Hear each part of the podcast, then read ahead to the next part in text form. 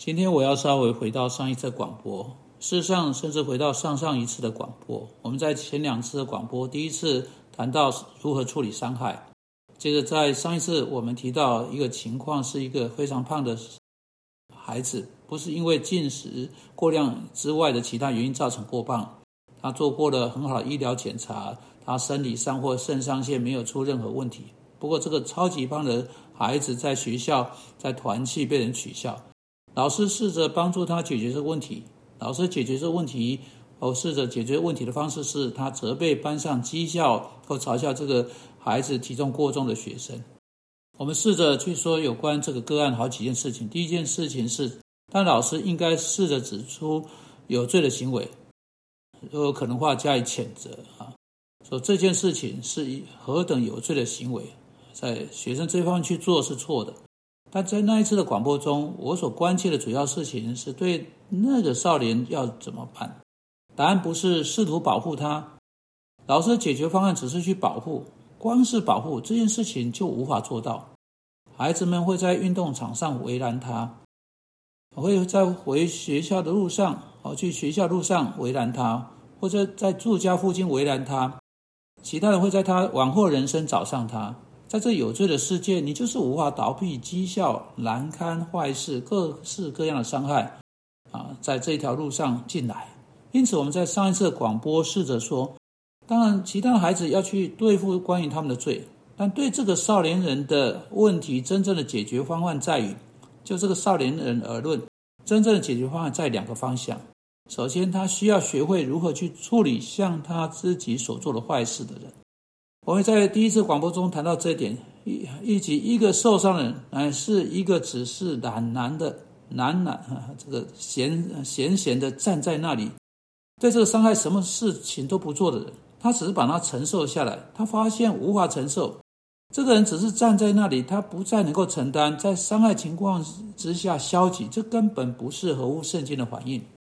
在罗马书十二章，我们一次又一次被告知，对你的敌人。啊，他对你所做的伤害的正确反应，不是你去咒诅那些对你做坏事的人，而是去祝福那些逼迫你的人，去对那些轻蔑的利用你的人行善。如果他饿了，给你的仇敌一些东西吃；如果他渴了，给他一些水喝，满足他需要，以善去应付坏事。一个人因着主耶稣基督为他所做的，啊，在上帝面前他是个好人，借着善以善行去胜过或克服邪恶。以及邪恶的事和行善行邪恶恶事的人，换言之啊，在面对逼迫和艰难时，这个是这个孩子需要去学会的答案是如何活出像耶稣基督所做的一样。他需要学会如何像耶稣为那些啊把钉子钉过他的手的人，为那些讥笑他的人，在十字架上嘲讽他的那些人祷告。这也就是。啊，这个孩子在他的在这些人残酷底下受苦时，需要去学会的。现在另外一方面，他也需要去处理他的体重问题。我们想要在这一次广播中来谈到这个问题，因为很多人有体重过重的问题。人们会有过重的困难，通常是来自这个事实。起先是一种习惯，他们开始吃太多，后来真的变成习惯，继续。呃，享受吃过量的呃这种习惯，或者是啊，作为他们在他们没有在某个领域解决某种问题或某些问题的反应的结果，他发现自己开始去吃东西，为要在吃的领域上得到快速的满足。你要知道，每当你在某个领域有了麻烦，每当你的你有了某种困难或问题，是你不是真正好好处理的。然后你就变得苦恼不安，对这个问题变得惶惶不可终日。这正是上帝建构的方式，我要激励我们去采取合乎圣经的必要行动来解决这个问题。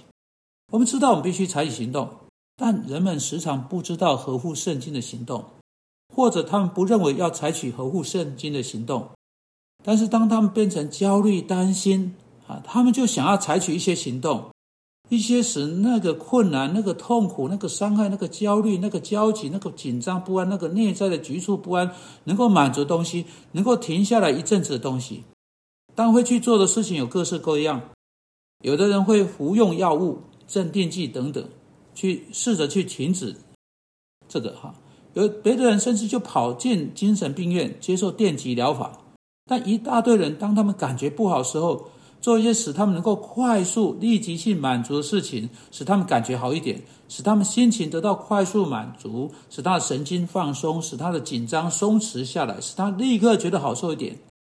当然，长期他会对此有罪恶感，他不是高兴去做这件事情，这没有办，这没有解决问题。这只有启动、创造出新的、不一样的，甚至更严重的问题，因他可能变成如此习惯性的糟糕。如果他使他如果没有得到帮助的话，就无法真正逃避这个。接着，另一个人可能转向食物。当你不安的时候，食物开始启动消化系统，会关闭我们身体的忧虑部分。不仅如此，食物给我们的嘴巴好的滋味。吃了这些东西的结果，会在里面深处的心情啊，使他这个在里面深处的心情好受一些。因此，在你对自己不满意的地方，在你不高兴的地方，你开始去吃吃吃吃。答案不是用食物去填填填填满自己，更不用是说，更不用说是用酒去填满你自己。如同保罗在以弗所书五章十八节说的：“不可醉酒。”许多人为了相同的理由醉酒。每当你为要逃避你你在你生命中其他地方没有解决各式各样的问题而受到吃的控制，或受到酒精的控制，或受到别的东西的控制，答案是什么呢？答案是如同保罗说的，那要被圣灵充满，正如酒精接管你生命的每一部分，正如吃东西接管的并影响你生命的每一个部分。啊，某些像毒品的东西能够做同样事情。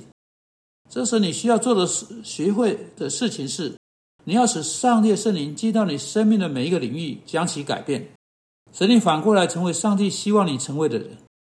现在这里是呃一个孩子，他在其他的领一些领域上并没有成功，谁知道呢？也许他跟他家人有些难处，也许他一般性的社交生活上有难处，也许他的学校功课不是太好，被人取笑了。的滋啊的的滋味不是好受，使得就使得学校可能对他看起来不太好，他不想要上学，他可能跟他的父母争吵，啊，整个事情呢就交错着影响，但他需要去做的事情是，他要把他生命的每个领域，在全部领域的所有问题努力整顿好，使得没有任何事情会使他觉得不安。因此，经由他去做，上帝圣灵透过圣经告诉他，对这些领域的每一个领域，在他生命中任何可能领域去做合乎圣经的事情。他要如何跟他的父母来交呃发生关联？他如何跟他的朋友发生关联？他要如何照顾他的身体？就上帝的圣灵经由他的话来支配他的生命。如果他在这些领域中的每一个领域啊，都去做上帝圣灵告诉他去做的事。他开始在每一个领域上都成长，他会得到更多的满足，觉得好受很多。作为他对这个问题的解答，他对食物的兴趣就会减少很多，因为食物从未是问题的解答。无论如何，当食物导致过重时，就只会产生出新的更严重的问题。这正是这个小孩子的个案所发生的事情。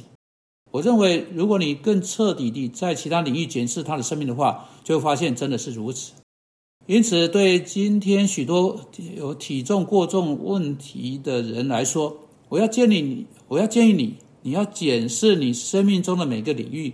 试着去找出你在哪些领域上还有还有有负于上帝和其他人是什么，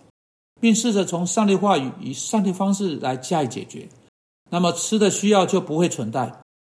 根本不是需要吃过量，真正不过就是一种习惯。来得到某种满足的习惯，但真正的满足来自对上帝的顺服。主啊，求你帮助我们去看见这点，并遵行这点。我们奉基督名祷告，阿门。